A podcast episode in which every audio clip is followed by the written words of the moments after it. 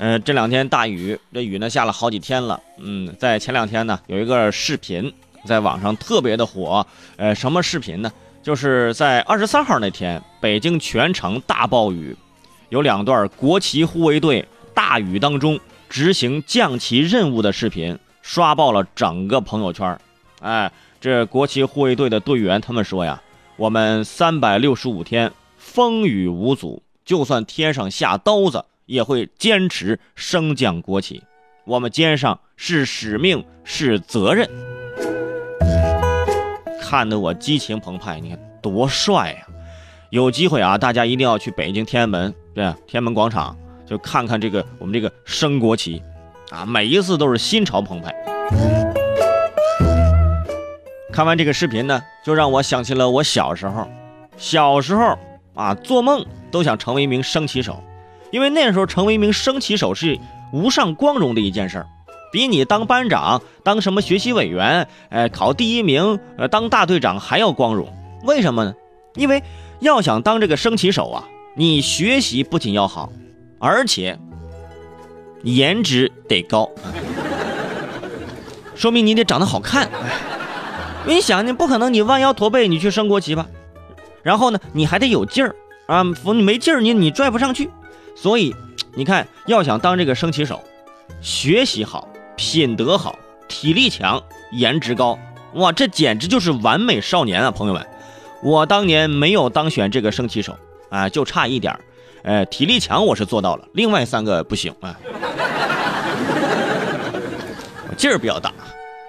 对于国旗国歌，从小老师就教育我们啊，这是革命先烈呀用自己的身体染红。用自己的生命谱写的啊，所以呢，对于国旗国歌啊，大家心中都是无限的崇敬。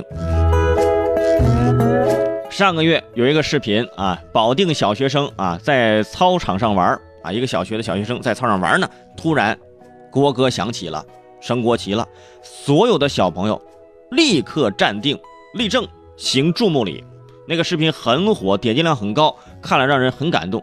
还有前几天。有一个迟到的小男孩，到校门口的时候呢，广播已经开始播放国歌，升旗仪式已经开始了。小男孩立即停止啊，走就是走路，在原地敬队礼。后来，呃，当被呃问他，就说你为什么这么做时，他就说了啊，因为我是一名光荣的少先队员啊。当时五星红旗迎风飘扬，那胸前的红领巾更加鲜艳了。但是我想问他。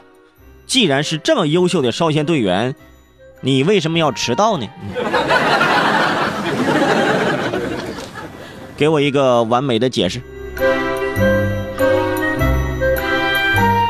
很多朋友啊，看到这个小朋友是这种反应，有圈友就建议说了啊，突然想到一个办法，伟生，我想到一个办法，嗯，如果说啊，看到几个小朋友在打架，怎么拉都拉不开，这时候，嗯，放国歌，啊，他们就能完美的解决。呃，这个问题了，就马上站定啊，就解决儿童斗殴的问题了。然后，哎，我在这提醒你啊，凭借你这一身正气啊，你可能要去拘留所了啊？为什么呢？因为在这儿啊，我要郑重的告诉各位啊，国歌法草案的初审呢，就说了不能随意播放国歌，贬损者处十五日以下的拘留。就是你不能随便放。啊，在正式场合可以放，平常随便放，贬损者十五日以下拘留啊。前两天，这个国歌法草案提请十二届全国人大常委会第二十四、二十八次会议的初审，对这个奏唱国歌的场合、形式，还有这个礼仪呢，还有相关的监管啊和法律责任呢，进行了一个规定。草案就规定说，奏唱国歌的时候啊，在场人员应面向国旗。着制式服装的现役军人、人民武装警察、人民警察等人员行举手礼，其他人呢是行注目礼。全国人大常委会委员陈国令就表示说：“现在呀，有些年轻人在奏唱国歌时，特别是我们的这个运动员呢，呃，喜欢把这个右手啊，呃，放在这个左胸前。这个动作是美国一九四二年的法律规定。”要求美国人对国旗宣誓时做这类姿势，啊，我们一些年轻人呐，盲目尊崇啊，我国公民不能采取这种姿态，啊，这是他说的。因为目前只是草案嘛，我们还可以来讨论一下。呃，禁止唱国歌时以手抚胸的这个提议，说实话呢，哎，也未尝不可。但是，这个禁止的理由，说这个姿势来自于西方，我听着就有点难以理解啊。我们都知道，国旗国歌这套礼制本来就都是西方的，总体上引进的，却在行礼手势上我们加以禁止。哎，不免的有点不太连贯。而运动员为什么把手放在胸口？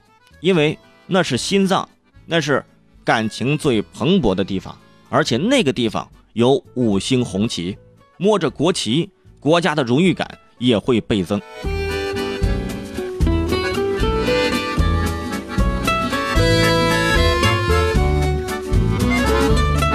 有人就说了，就呼吁了。说那个，我们能不能结合我们中国的传统文化，啊，想一下升国旗的时候我们的动作，我们的传统文化动作里面有没有可以适用于现在我们升国旗的？这个呢，想想也没有。你想想啊，如果说咱就恢复传统礼节啊，中国的传统礼节恐怕只有作揖和这个下跪啊，地道正宗传统。大家脑补一下，升国旗的时候，如果说全体是作跪、作揖或者下跪这种场景。但是国歌一响起来，开头是什么？是起来，嗯，太让人难看了吧？那是封建时候文化的一些糟粕。我们现在为什么要继承那些东西呢？所以说还是不能那样。呃，所以这件事儿，我觉得啊，不管这动作是不是中国传统的动作，不重要。捂住心脏呢，呃，我觉得也无可厚非。即使捂，捂住的也是一颗热血沸腾的爱国心，捂住的也是一颗始终为祖国命运。而跳动的心脏。